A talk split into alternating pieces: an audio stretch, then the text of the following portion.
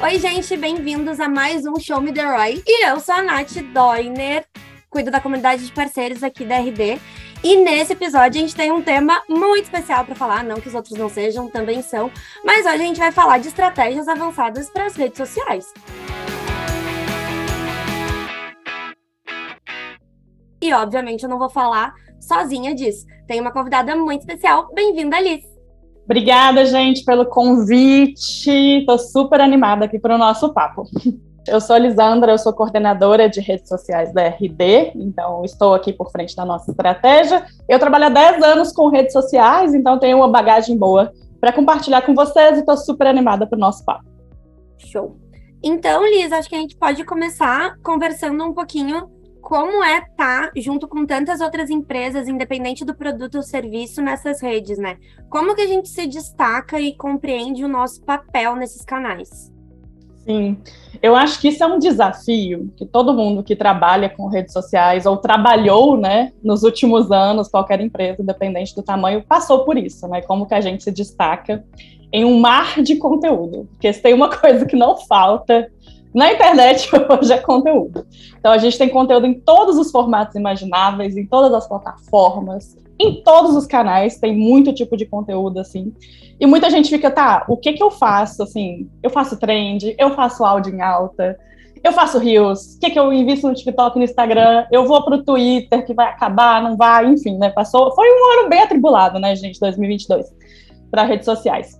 E eu acho que destaque, assim, eu não gosto nem tanto de falar de destaque. Eu acho que é mais pensar no que adapta para a pessoa, para o público que você está conversando, sabe? É porque às vezes você realmente não vai ter números gigantescos para mostrar ali no relatório de final de mês, mas você vai ter números relevantes. Eu acho que mais a qualidade do número em si, né, do que, que você está mostrando ali no final, do que quantidade. Então, às vezes, o seu conteúdo foi muito bom, impactou ali o seu usuário, você conseguiu avançar ele na jornada ali de educação que a sua empresa está propondo, que o seu conteúdo está propondo.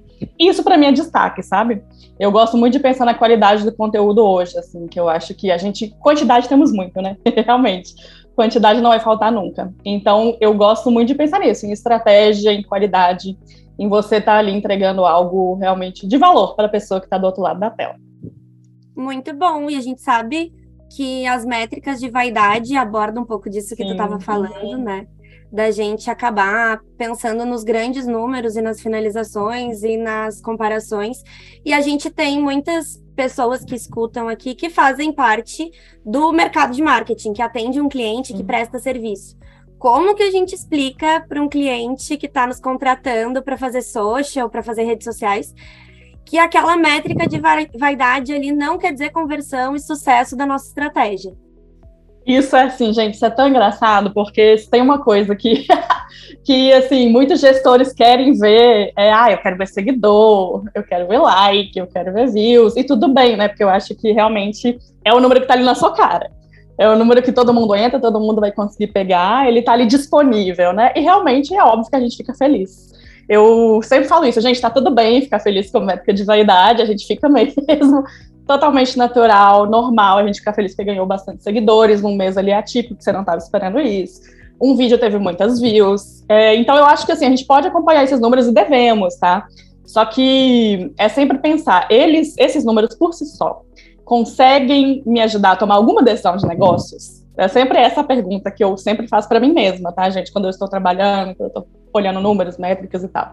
Se esse número não me ajuda a tomar uma decisão de estratégia, uma decisão de negócios, eu óbvio que eu vou acompanhar ele, mas ele não vai ser um KPI, né? Não vai ser relevante para mim a ponto de mudar a minha estratégia. Então, hoje, quando a gente vai olhar de mudança de estratégia, olhar realmente o que a gente está fazendo ali, eu vou olhar muito mais outros números. Eu vou olhar para conversão, eu vou olhar para tráfego, eu vou olhar também para meta, por exemplo, se eu vou criar um conteúdo de educação, eu gosto de olhar muito salvamentos.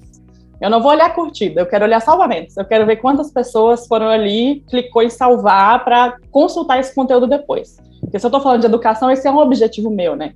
Se eu estou fazendo um blog post, ah, esse conteúdo aqui vai para um link. Eu quero que as pessoas cliquem nisso.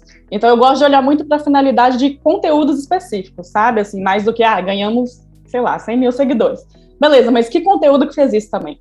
Por quê? Esse era meu objetivo final? Porque às vezes vai ser também. Eu acho que, especialmente perfis novos, pequenos, é natural a gente olhar para métricas de vaidade, porque você não vai ter nenhuma outra base ali, né? De comparação normal, gente. Perfis pequenos que estão ali crescendo, ganhando tração, vamos olhar para isso sim, natural. É, só que ao ponto que a estratégia vai evoluindo, a gente tem que entender isso, né? Ah, beleza. Então, qual é a finalidade do meu objetivo? Aqui na RD, por exemplo, a gente trabalha muito com educação. Então, se eu vou trabalhar muito com educação do usuário, eu quero que ele clique no link que eu estou disponibilizando, né? Eu quero que ele vá para o meu site, ou para o meu blog, ou que baixe o e-book, porque eu quero que ele continue essa jornada de educação comigo. Então, eu quero que ele salve esse conteúdo para depois consultar depois, sabe? Que falar, nossa, isso aqui me ajudou para caramba. Igual a gente trabalha muito com a RDU, né? Então, se a pessoa viu um curso e compartilhou ali é um certificado, ela completou aquele curso, para mim é uma métrica muito legal, que a pessoa compartilhou o certificado dela, comentou ali na nossa publicação. Então, eu acho que é isso, entender sempre o objetivo do que, que você está trabalhando, sabe? Se no começo é ganhar seguidores, é ganhar, ter esse crescimento de perfil, independente do canal que você esteja, beleza. Eu acho que é entender o objetivo do que você está seguindo e não perder o foco naquilo. E não olhar também para chegar num problema que eu acho que muitos social medias passam, que é olhar para todos os números. Vou olhar para tudo ao mesmo tempo. E ai meu Deus, o que, que eu faço? Tem 50 métricas na minha cara de várias plataformas como que eu vou fazer isso aqui virar decisão? Eu acho que é isso que é o mais importante. Ter um objetivo para você conseguir pautar suas decisões de social bem e sem ficar doida. Isso que é importante. Boa. A parte do sem ficar doida é um pouco difícil, né? É Mas difícil. O restante, hum. o restante é difícil.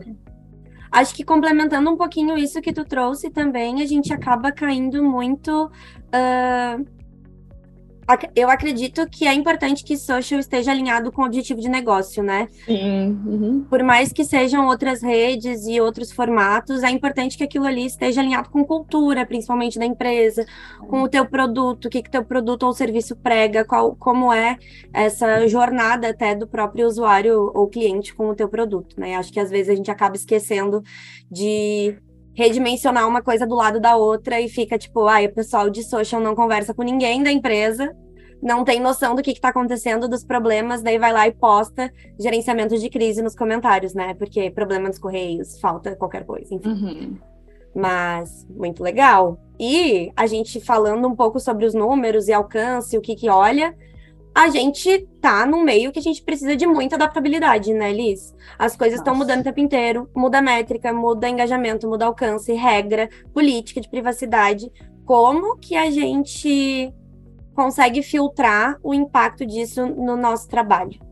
Isso é tão importante, Nath. Eu fiquei refletindo muito sobre isso, sabe, esse ano. Que eu acho assim, eu tenho 10 anos de trabalho com redes sociais. Esse ano, eu acho que foi o que eu mais vi mudança eu não me lembro, assim, de outro ano de ter acontecido tanta mudança em plataforma e tanta treta, né? assim, treta mesmo em plataforma, gente, treta de negócios, igual tá, o que tá rolando com Elon Musk no Twitter agora, né? Assim, de coisas realmente complicadíssimas acontecendo assim nas plataformas de social.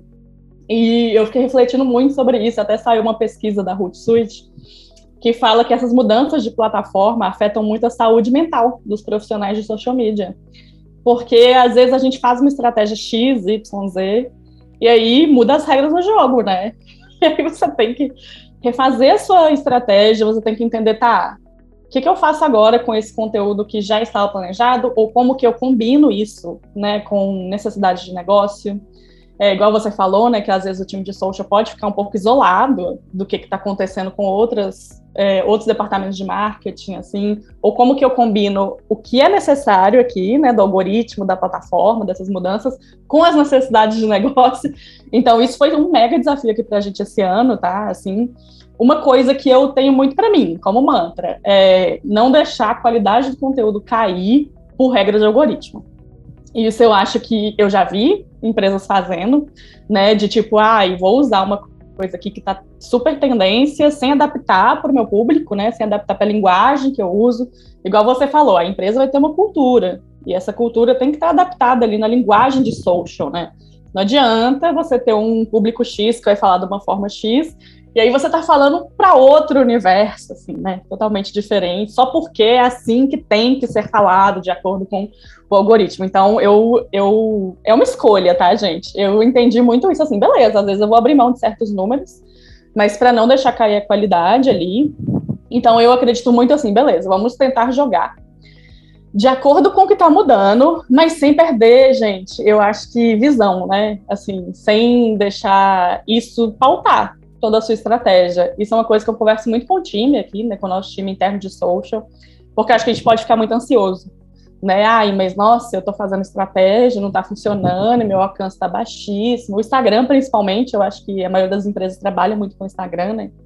É, nossa, eu faço e o orgânico está lá embaixo, não adianta, né? Quero explodir o Marcos Zuckerberg. Eu acho que muita gente passou por isso esse ano, né? E eu sempre falo né? com essa. Esqueci uhum. como entrega. Esqueci como entrega conteúdo. Exatamente, esqueci. Exatamente. Porque esse ano era até. Bate até uma ansiedade, né? Quando a gente vê que o Adam Mosseri, que é o CEO hoje do Instagram, tá fazendo um pronunciamento. Aí você já pensa, lá vem. O que, que vai mudar agora, né? Mas eu acho que é isso, é sempre ter um foco de tipo, vai mudar, é natural, é o que aconteceu com todas as plataformas de social, desde que existe plataforma, elas vão mudar. E elas vão adaptar para necessidade de mercado, vão adaptar para concorrência, igual aconteceu com o Instagram esse ano, né? Foi basicamente isso, a grande mudança do Instagram, que é adaptando para a concorrência do TikTok. Então, vai acontecer. Você, como profissional de social, agências ou quem está aqui nos ouvindo, é assim, tá, o que que eu consigo adaptar dessas mudanças para o meu conteúdo? Que faz sentido? Eu acho que é sempre essa pergunta. Isso faz sentido para quem eu estou trabalhando? É, é isso, tá? Porque se não fizer, não usa. Não vai adiantar, você vai acabar gastando ali banda mental, que às vezes a gente nem vai ter no momento, para criar um conteúdo que não vai fazer nenhum sentido para você. Então é sempre ler todas as mudanças, entender, é óbvio que isso é muito importante, e absorver e filtrar. Eu acho que o filtro é muito importante do filtro do que é relevante para mim, para a empresa que eu estou gerenciando, para a agência, para meus clientes, filtrar o que é relevante ali para a persona que eu estou trabalhando, entender como eu adapto isso no meu conteúdo, sabe, Nath? Eu acho que é muito isso, assim, sem perder essa visão de linguagem. Nunca, nunca perca essa visão da linguagem do seu cliente, sabe? Nossa, e tu falando, foi me surgindo vários insights, assim, de coisas que eu acredito, mas que eu tento uh, desafiar para ver se eu acredito mesmo, sabe? Uhum. Porque a gente acaba vivendo. As, o mundo é imediatista, ponto. Mas as redes sociais, elas causam, geram muito essa angústia de, meu Deus, mudou. Tenho que seguir tudo isso agora e fazer. E beleza, sim, a gente tem que se adaptar, no que, bem nisso que tu falou, assim, no que traz o sentido, mas eu vejo, agora tu falando, me veio esse insight, assim, que a gente esquece que como a gente se adapta, a gente também tem um tempo de adaptação como usuário, né? A gente se familiarizando uhum. com aquilo ali, o que, que a gente vai consumir, não. E eu vejo que a gente acaba fazendo isso, a gente, profissionais de marketing no geral, que trabalham com social. A gente tem uma curva de subida, tipo, ah, vou testar Daí testei um mês, acabou de mudar todos os algoritmos e virou um TikTok, o Instagram que a gente passou por essa, essa época. Vamos agora só entregar vídeo e nada de conteúdo que seja estático, porque não funciona. Meu Deus, vai cair tudo. E as pessoas não estavam consumindo vídeo com tanta adesão. Uhum. Então, tu não vai entregar, porque aquilo ali é a gente se adaptando, porque a gente está imerso nessas políticas, nessas leis, a gente está se atualizando, porque, né, nosso trabalho. Mas o usuário ele tem um tempo de adaptação também que muitas vezes pode ser maior. E dependendo do produto e serviço, o, o, a, a curva né, dessa adaptação vai demorar mais. Se a tua persona é tipo 45 mais, não usa tanto essas redes sociais, ele vai se ligar que está mudando muito tempo depois do que a gente está fazendo conteúdo. Então, acho que trazendo os meus 50 centavos de contribuição para esse tema também, é que, assim como a gente está passando por esse processo, a gente também tem que deixar o conteúdo respirar naquele período ali para ver como ele entrega, né? Exatamente. E pegar o feedback do usuário, sabe? Isso eu acho super importante. E eu achei super legal que você trouxe esse ponto, porque a gente fez esse teste em resultados digitais, né? Eu lembro que quando teve, né, grande boom assim, ah não, Instagram vai priorizar basicamente só vídeos. A gente falou, vamos testar, vamos ver o que vai acontecer. E a gente meio que começou a fazer meio a meio, esse mês específico. Ah, vamos fazer meio que um vídeo, um estático, um vídeo estático, um carrossel, né, para fazer de teste. E todos que performaram melhores eram carrosséis, porque o meu público queria carrossel, gente. Eles queriam, é o que eles preferem. As pessoas que a gente trabalha, que a gente que consomem, né, o nosso conteúdo, tinham realmente uma tendência maior ali de, de ir necessariamente para o carrossel, né, de salvar, consultar, querer ler ali as informações sem ter um vídeo passando. E eu acho que é muito importante isso. Teste, eu sou super a favor, sabe? Sempre façam testes, eu acho isso muito relevante. Mas aí, beleza, ah, não funcionou tanto para gente formato de vídeos, porque meu usuário não se adaptou. E agora? O Instagram vai priorizar só vídeos, o que, é que eu faço? Gente, se o usuário está falando que ele vai consumir os carrosséis ou estáticos, façam isso, sabe? Eu acho que é uma batalha perdida ficar nessa, né? De ah, não, vou ter que fazer só vídeo agora e vou forçar esse formato para o usuário. Não vai funcionar. Assim, eu acho que é uma estratégia que acaba sendo muito frustrante, né? Que a gente fica frustrado, o usuário fica frustrado, fica todo mundo frustrado no balaio. Então é bem importante, é isso, e sempre se adaptando ali com a sua comunidade, né? O que, que eles estão pedindo, o que, que eles estão consumindo de você. Boa, tá sempre com os ouvidos abertos, no caso, os olhos Sim, lendo, né? exatamente, exatamente.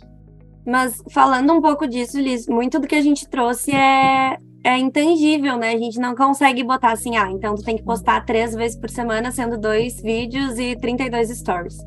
E eu vejo, pelo menos eu, consumidora de conteúdo, que estou viciada em TikTok, em Instagram, e daí aparece lá, saiba como entregar o seu conteúdo, uhum. faça XPTO e compartilhe, saia do Instagram, não responda.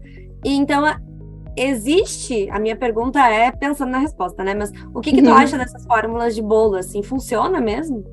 Eu detesto.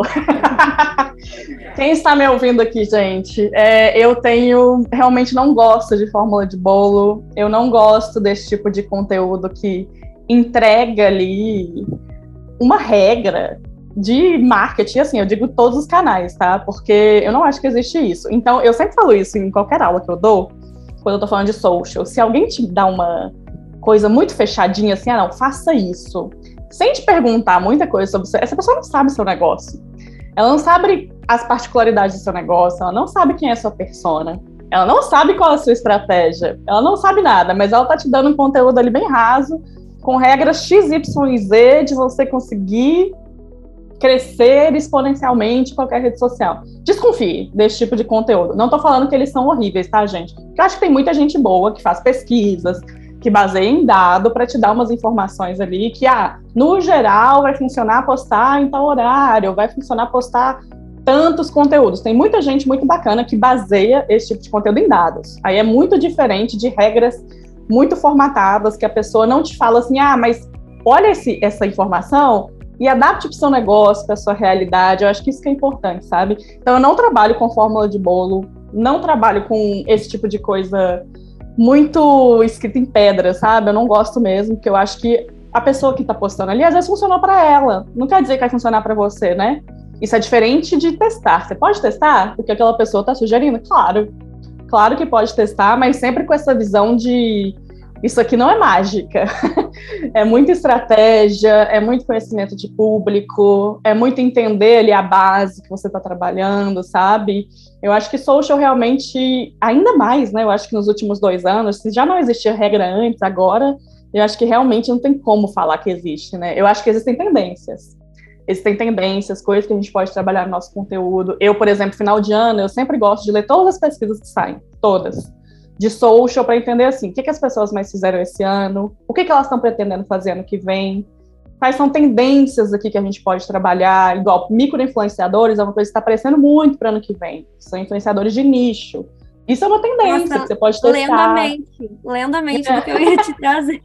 É, porque tem muita coisa bacana, assim, sabe? Que eu acho que a gente pode ler, entender e adaptar para a gente ver ali, ah, vamos fazer esse teste? Vamos, sabe? Mas sem fórmula. Fórmula, não acredito nisso. Totalmente contra.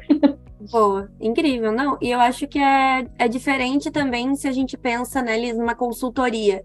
Conhece Muito negócio, diferente. Uhum. Tá ali dentro, tipo, não que isso, isso. não não exista um, uma grade que te guie, né? Tipo, ah, tô numa imersão com um negócio, tô prestando uma consultoria para a empresa, e daí eu modelei esse formato de planejamento mensal, Exatamente que é o famoso da Bianca Andrade, né? Oi, nove horas, bom hum. dia. Cafézinho.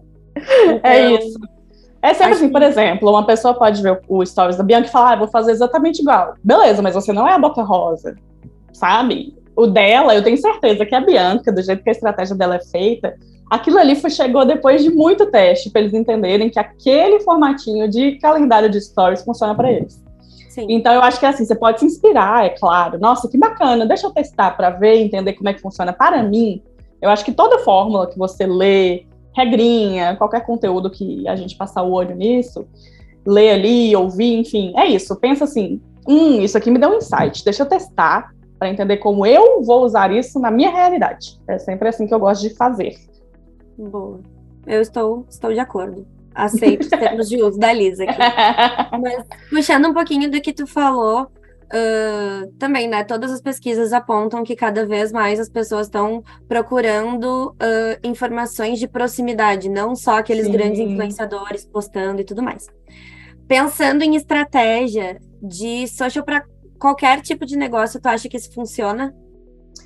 Eu acho que é, é, depende, né? Sempre vai, sempre vai ser essa resposta. Gente, eu sei que é chato, né? Às vezes quando a gente tá ouvindo, porque a gente quer, né? A gente queria uma resposta assim, ah, não, vou fazer isso. Mas é sempre vai ser depende, tá? É sempre entender o que que faz sentido para você. Eu, por exemplo, eu acho que microinfluenciador está aparecendo em várias, mas a pessoa só vai saber se testar. Vai ter que fazer o teste, vai ter que dar uma investida ali no canal, vai ter que dar uma desembolsadinha de dinheiro para entender assim, ah, funcionou para o meu objetivo X. E entender o objetivo, tá, gente? Eu acho que isso é o principal com qualquer estratégia que você decidir testar e seguir. Porque, ah, beleza, eu quero usar influenciadores, mas para quê? O que que eu quero divulgar? O que que eu vou querer vender? O que que eu quero que o influenciador faça comigo?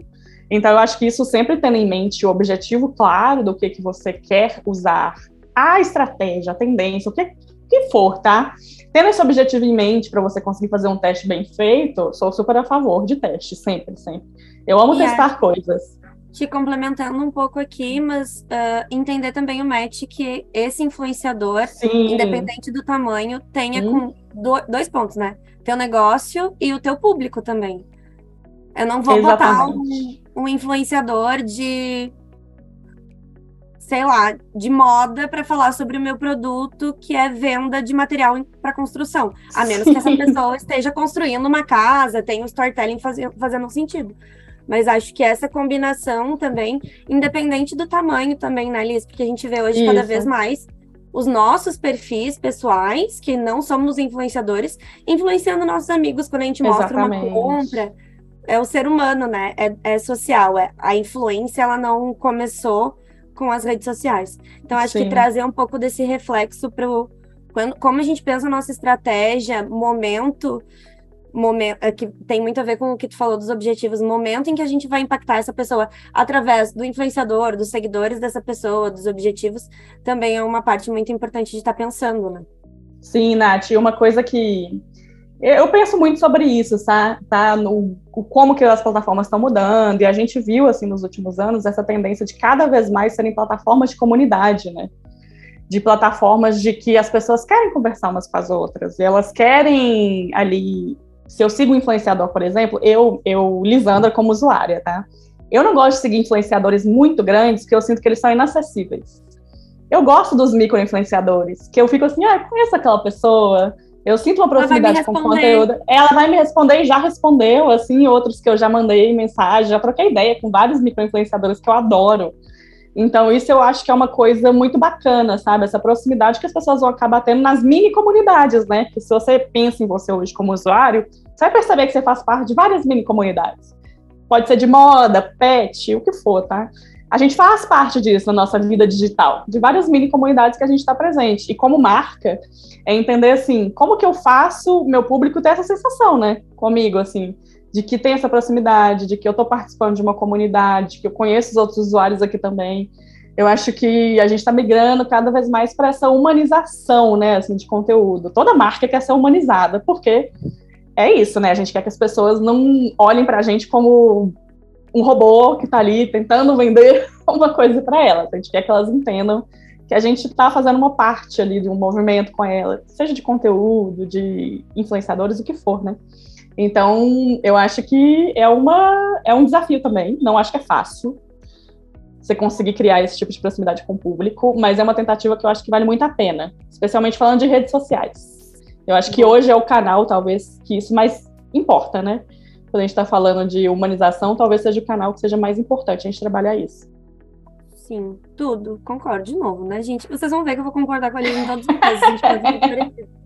Mas acho que trazendo um pouco disso que tu comentou das comunidades, acho que vem junto mais um desafio que eu queria ver como tu acha que a gente consegue auxiliar com a nossa percepção as pessoas, que é essa multiplicidade, essa palavra foi difícil de falar, hein, gente? Eu tive que multiplicidade de canais que a gente tem. Como Sim. a gente sabe ou como a gente aproveita a ideia do conteúdo, mas não o formato, e daí a gente posta no TikTok, no Reels, e meu Deus, o TikTok deu, sei lá, 300 mil visualizações, e o Reels deu simples 14 curtidas. Como que a gente faz o pensamento uh, estratégico por trás dessas redes, tendo uma coesão entre todas elas, mas não sendo um, um grande reciclador de conteúdo? É, isso é um ponto muito bom. Inclu vou trazer de novo a pesquisa da Ruth Sud, tá, gente? Leiam, é, porque ela me trouxe muitos insights. Eles estavam falando disso também, né? Que assim, que eles consideram que a maioria dos profissionais de social hoje trabalham primeiro estratégia e não tática. Então, assim, o conteúdo antes dos formatos, né? É, não, eu não vou pensar primeiro, ah, não, isso aqui vai para o TikTok, isso aqui vai para o Twitter e vai. Né, eu não vou criar para o TikTok, para o Twitter. Eu vou criar primeiro um conteúdo X. Ah, eu vou falar de maquiagem. Estou pensando num tema que é aleatório da minha cabeça. Tá, eu quero falar de maquiagem. O que, que eu quero falar de maquiagem? Ah, eu quero fazer dicas de delineado. Ok, é esse aqui que eu vou trabalhar. Como que eu pego essa dica de delineado, que é a estratégia do meu conteúdo, e adapto ela depois para formatos que podem ser interessantes, né? Para não ficar o mesmo conteúdo em todas, ou pode até ser parecido, mas eu dou uma mudança de linguagem, eu dou uma mudança de design. É, então eu pego, eu posso pegar essa mesma palavra-chave, dicas de delineado, e ser um mega infográfico para o Pinterest, pode ser um vídeo para TikTok, pode ser um reel super bacana, um carrossel no Instagram. Então eu estou pegando o mesmo tema, né? A minha estratégia aqui, que esse conteúdo é importante para mim, porque eu posso, sei lá, eu vendo maquiagem. Então é importante para mim que esse conteúdo rode. E eu faço essa estratégia conectada, mas com o mesmo tema, né? Que é tipo, eu tenho a estratégia das palavras que eu quero trabalhar, dos, das temáticas, e eu vou descendo isso, né? Com as plataformas. Eu acho isso, eu achei muito legal isso, porque eu fiquei pensando depois que às vezes a gente cria direto para a plataforma, né? Estou pensando criando aí direto para o Rios. E eu acho que isso afeta muito a nossa estratégia, porque a gente acaba sendo aquilo, né, que eu já falei ali no começo, ah, estou criando para o algoritmo. Você não está criando para o seu público, né? Você acaba criando ali, ah, eu estou fazendo esse formatinho aqui que está bombando no Rios. Mas qual é a estratégia? O que que você quer falar nesse conteúdo? O que que você está querendo que o público pegue desse conteúdo? Então eu fiquei super reflexiva nisso, eu falei, gente, que bacana, me deu um insight muito bom mesmo, de estratégia antes de tática, né? A estratégia sempre vem antes. A estratégia sempre vem antes das plataformas. Então, eu, eu acho que é uma forma que eu quero muito trabalhar, inclusive, em 2023, tá? E eu falo isso aqui, gente, mas é óbvio que eu já criei de dentro para a plataforma também. Todos nós que trabalhamos com social fazemos isso às vezes, porque às vezes você vai olhar para o seu para suas métricas, para o seu conteúdo, você fala, putz, tá ruim, hein? Tá foda. E daí a gente vai lá. Fazendo, uhum. Faz o planejamento da semana inteira, e daí tu tava Isso. dependendo de alguém produzir um conteúdo em vídeo para ti. E daí não tem. Exatamente. Não tem, às vezes a gente tem que se virar também, né? Assim, ai, tá, então vamos, vamos me virar aqui com o que eu tenho hoje. E acontece muito também, assim, com o profissional de social. E eu fiquei pensando, eu falei, não, em 2023 eu quero muito trabalhar estratégia antes de tática. Estratégia antes das plataformas. Vamos ver se vai dar certo, gente. Quem sabe ano que vem a gente faz mais um episódio desse podcast para contar para vocês. Aquelas, nos sigam para acompanhar, estão todos os Sigam aí, fiquem de olho, fiquem de olho. É uma forma, eu acho que é muito interessante, sabe, de trabalhar dessa maneira, assim sem ficar tão dependente do que a plataforma está mudando, está oferecendo, porque isso é uma questão, né, Nath? Se a gente tem uma estratégia sólida, mudança de plataforma não me afeta tanto.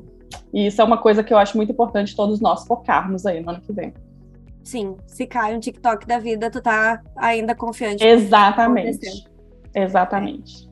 Acho que isso também é importante para que a gente continue mantendo a nossa sanidade, né, Liz? De profissional, hum. assim. A gente havia comentado antes, mas aqui um, um pouquinho off-topic, mas acho que é importante também que a gente esteja saudável mentalmente para conseguir criar, né? Porque é um trabalho criativo. É, pesquisa, uhum. óbvio, mas a gente está ali sempre correndo atrás da cenourinha, bem hamster no, na rodinha. Então é importante que a gente também tenha. E, e, acho que aqui é trazer também mais um ponto de, gente, não deu o conteúdo que a gente estava planejando, ou enfim, não atingiu as métricas que a gente estava esperando. Pode infinitas coisas podem interferir nisso, não quer dizer que é um conteúdo uhum. ruim, né? Exatamente, isso é uma coisa que eu, eu acho muito importante, especialmente lideranças, né, trabalharem com time, porque social, a gente às vezes não vai ter controle, né, do que está acontecendo, assim, a gente tem essa particularidade do nosso trabalho. Porque às vezes conteúdos incríveis, gente, com uma mega pesquisa, super embasado, às vezes o Instagram ou o TikTok, a plataforma que for, não vai mostrar para ninguém. Aquele conteúdo no orgânico, sabe? E eu via meu time, assim, ficando super decepcionado. Poxa, será que fui eu? Nossa, será que eu deveria ter feito outra coisa? E, gente, não é, né? Eu acho que o profissional de social sofreu muito esse ano aí com essas questões. Bate uma síndrome do impostor de, nossa, não é possível, o meu trabalho aqui tá ruim sou eu. Sou eu que não estou criando conteúdo bom o suficiente. E às vezes não é, né? A gente realmente não tem muito controle. São plataformas que são casas alugadas, né? Eu amo trabalhar esse conceito de casa alugada e casa própria também, porque é muito importante entender isso, gente. As redes sociais são casas alugadas, não são nossas. Não é o meu site. O meu site é meu. O meu site eu tenho controle do que eu estou fazendo. Mas igual o Instagram caiu algumas vezes, né, ao longo de 2022. E é isso, aí ficou todo mundo correndo de um lado para o outro, de gente, caiu. Então, por isso que essa estratégia, até de falando mais amplamente de marketing aqui, né, Nath?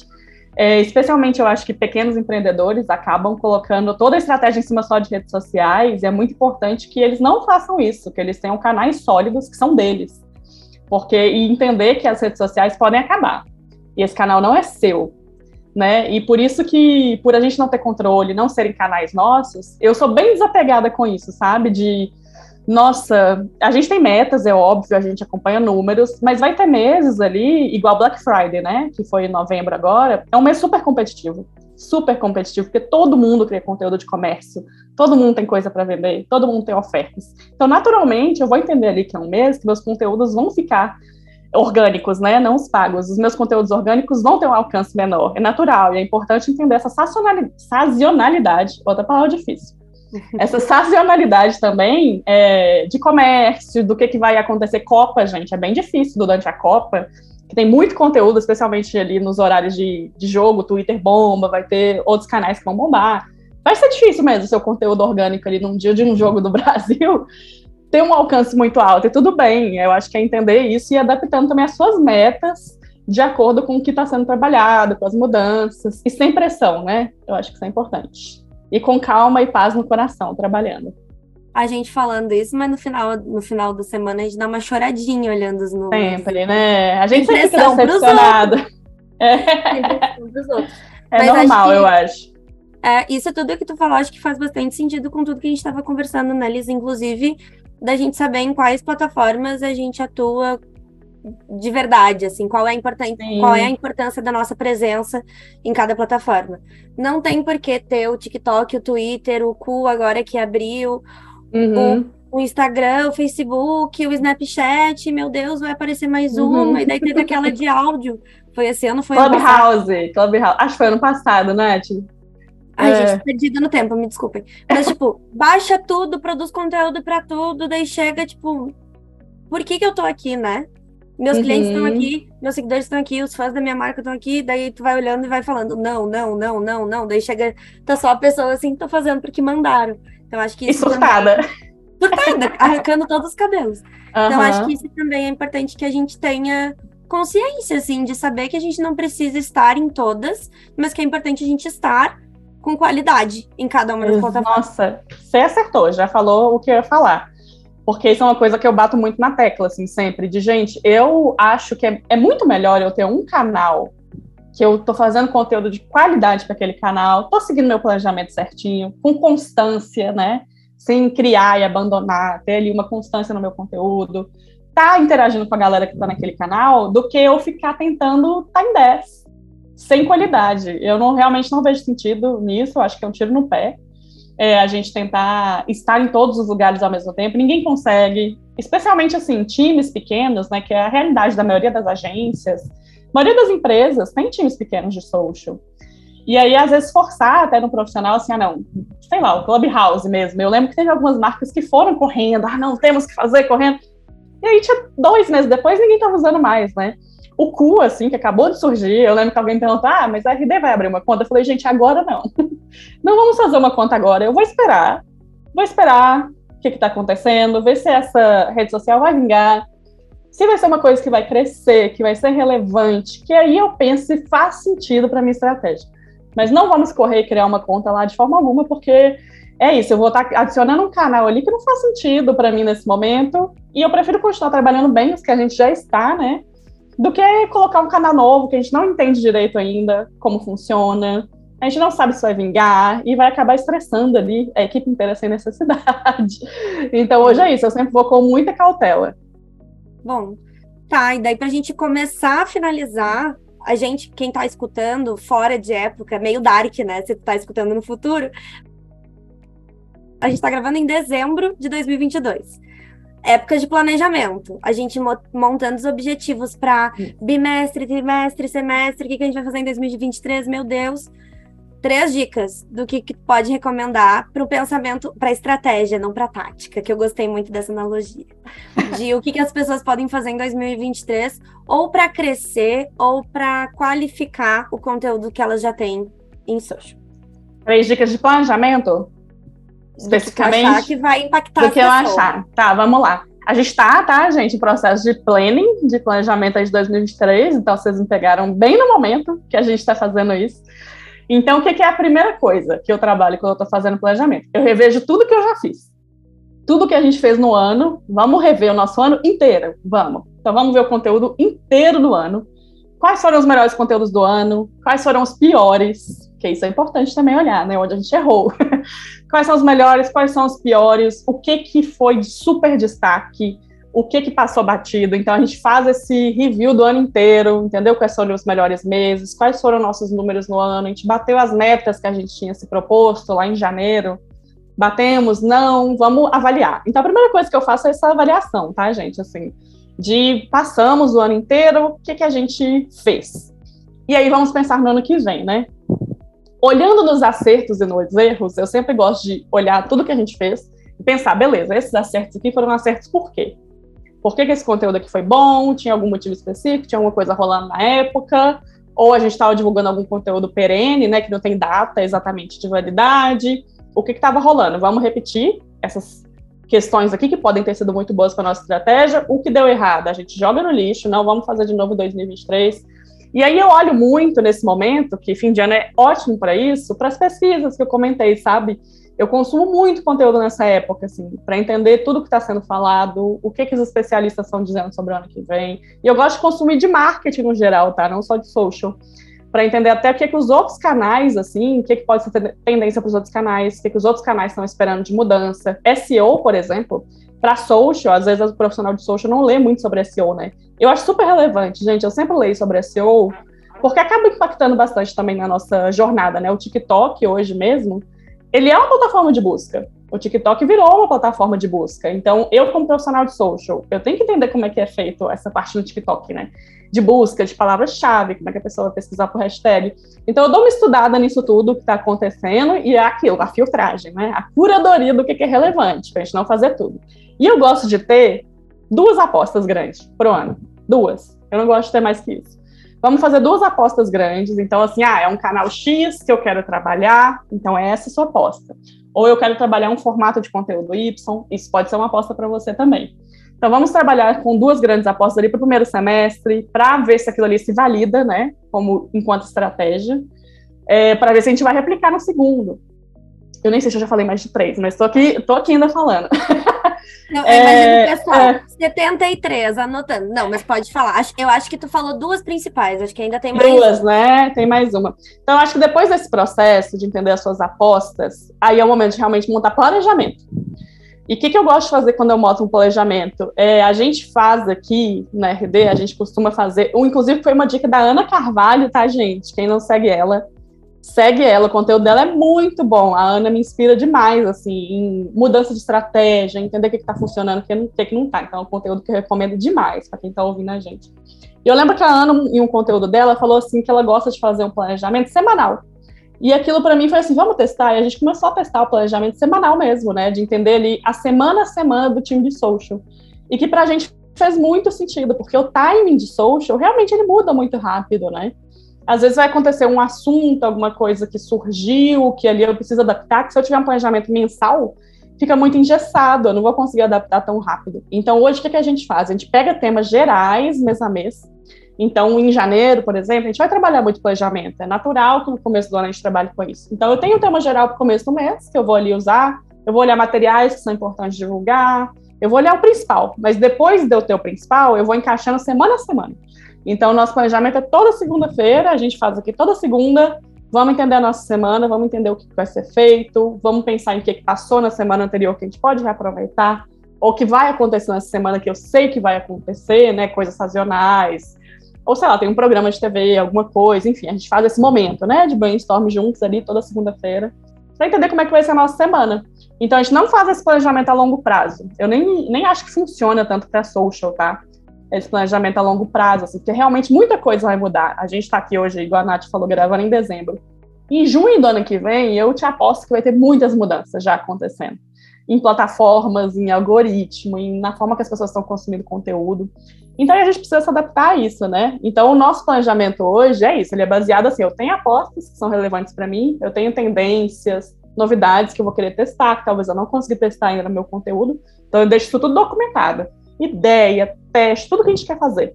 A gente vai entendendo o que é realista, para a gente fazer ou não, né? E sempre, sempre, sempre, sempre olhando números. O que está funcionando, o que, que não está, né? É, sempre de foco ali nessa, nessa parte de dados, que eu acho que a gente nunca pode perder é, visão deles, né? A gente sempre tem que estar ali atentos ao que está acontecendo em questão de dados também. Mas resumindo, é isso que a gente faz, tá, Nath? A gente avalia, estou aqui fazendo um review de tudo que eu falei. Avaliamos o que aconteceu durante o ano, entendemos o que é esperado para o ano que vem, de mudanças, tendências, etc. E aí a gente monta ali o nosso calendário mês a mês com o que faz sentido, o que, é que não faz, e planejamento de fato de conteúdo semana a semana. Espero que tenha ficado claro aí para a galera que está me ouvindo. Nossa, eu achei lindo, lindo. E eu vou puxar a tua última dica para dar uma dica também, que a gente acaba fazendo muito relatório numérico, né? E uhum. quem é fora do time, normalmente que tra tá trabalhando ali com aquelas métricas e sabe o que significa ROI, KPI, não sei o que, são muitas siglas, não entende o que, que aquilo ali significa, o alcance, a impressão.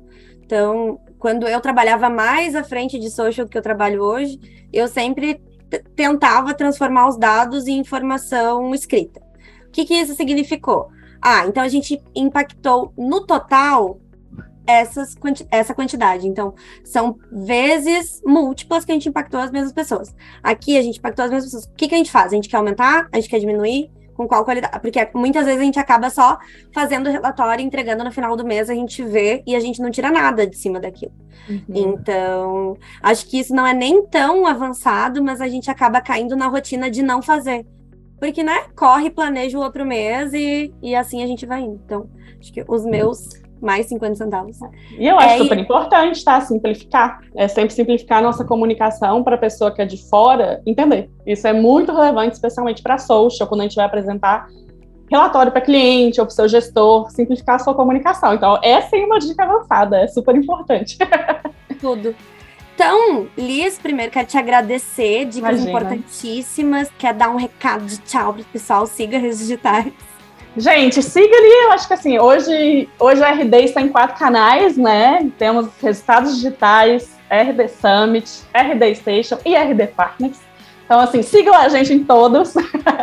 é, pode, você pode ter certeza que vai ter conteúdo muito legal em todos eles, conteúdos que fazem sentido ali para você. Então, quem não segue ainda, fica aí a dica. E é isso, tomara aí que venhamos com redes sociais mais tranquilas, né, gente? 2023 é o meu desejo de ano novo para o social media, que a gente não tenha tanta mudança ano que vem.